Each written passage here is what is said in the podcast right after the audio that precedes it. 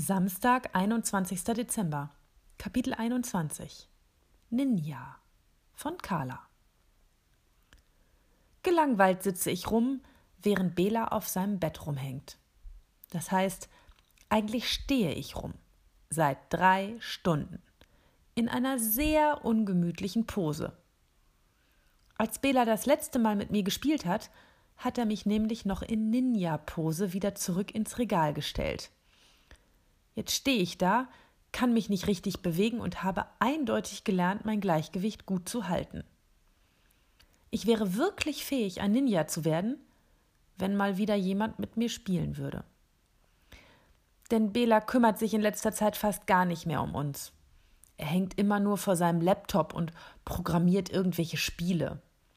Das scheint zwar cool zu sein, aber wir, das coolste Spielzeug der Welt, können das einfach nicht begreifen. Heute Vormittag war Carlas Glubschi-Eule bei uns. Sie hat mit uns gespielt und uns von unseren ungemütlichen Posen erlöst und wir haben ein bisschen gequatscht. Außerdem hat sie unsere Gebäude komplett renoviert, musste jedoch, bevor die Kinder aus der Schule zurückkamen, leider alles wieder zerstören. Und ich musste mich auch wieder so komisch hinstellen. Wahrscheinlich habe ich morgen den Muskelkater meines Lebens. Bestimmt würde Bela es nicht mal merken, wenn ich mich normal hinstellen würde, aber wir dürfen kein Risiko eingehen. Das steht im TOI-Kodex. Das Telefon klingelt. So wie es aussieht, ist es Belas Freund, der ihn zu sich nach Hause einladen möchte. Er heißt Tore und wir sind immer froh, wenn er anruft und Bela beschäftigt. Dann haben wir nämlich sturmfrei.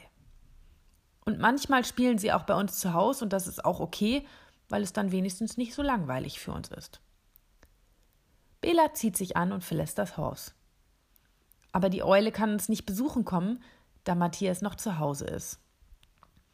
Dennoch kann ich mich mit meinen Freunden unterhalten. Ich beschwere mich bei ihnen, dass Bela mich immer so komisch hinstellt, doch sie meinen nur, dass sie das auch nur zu gut kennen. Manchmal wünschten wir uns, dass wir ein paar der vergessenen Figuren aus den Kisten im Schrank wären. Man könnte denken, das wäre langweilig, aber den Geräuschen nach, die aus dem Schrank dringen, wenn Bela weg ist, werden im Schrank einfach die besten Partys gefeiert. Die haben dann nämlich alle möglichen Materialien zur Verfügung und können sich aus Holzklötzen tolle Häuser bauen, Scotland Yard in echt spielen und sich, auch wenn Bela da ist, vor den Fernseher setzen, den sie sich aus den Bastelsachen gebaut haben und einfach nur chillen. Wir haben gehört, dass einige dieser Figuren eigentlich Polizisten sind, die angeblich sogar Waffen, Funkgeräte und Blaulicht haben. Und wenn sie gerade keine Verbrecher fangen müssen, dann trinken sie aus den Glitzerstiften und sind super angeschickert. Während wir so in Träumen schwelgen und uns sehnlichst in den Holzschrank hineinwünschen, erinnert uns ein fetter Playmobil-Mann, dass Bela ja gerade sowieso sein Zimmer aufräumen muss. Dann werden alle Häuser zerstört. Alles wird durchsortiert und die lustigen Polizisten müssen sich von ihren geliebten Glitzerstiften trennen. Die sind also auch ein bisschen im Stress.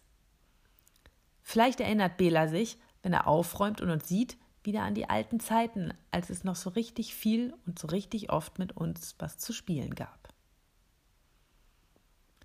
Einer der Astronauten aus dem Space Shuttle schlägt vor, dass wir Carlas Lego besuchen könnten. Aber wir anderen finden das doof. Es ist immer so schwer, unter der Tür durch in ihr Zimmer zu kriechen und in die Kiste in ihrem Regal zu kommen.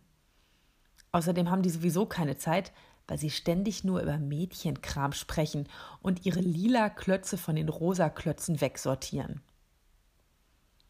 Noch während wir diskutieren, sehe ich einen dunklen Schatten aus dem Augenwinkel.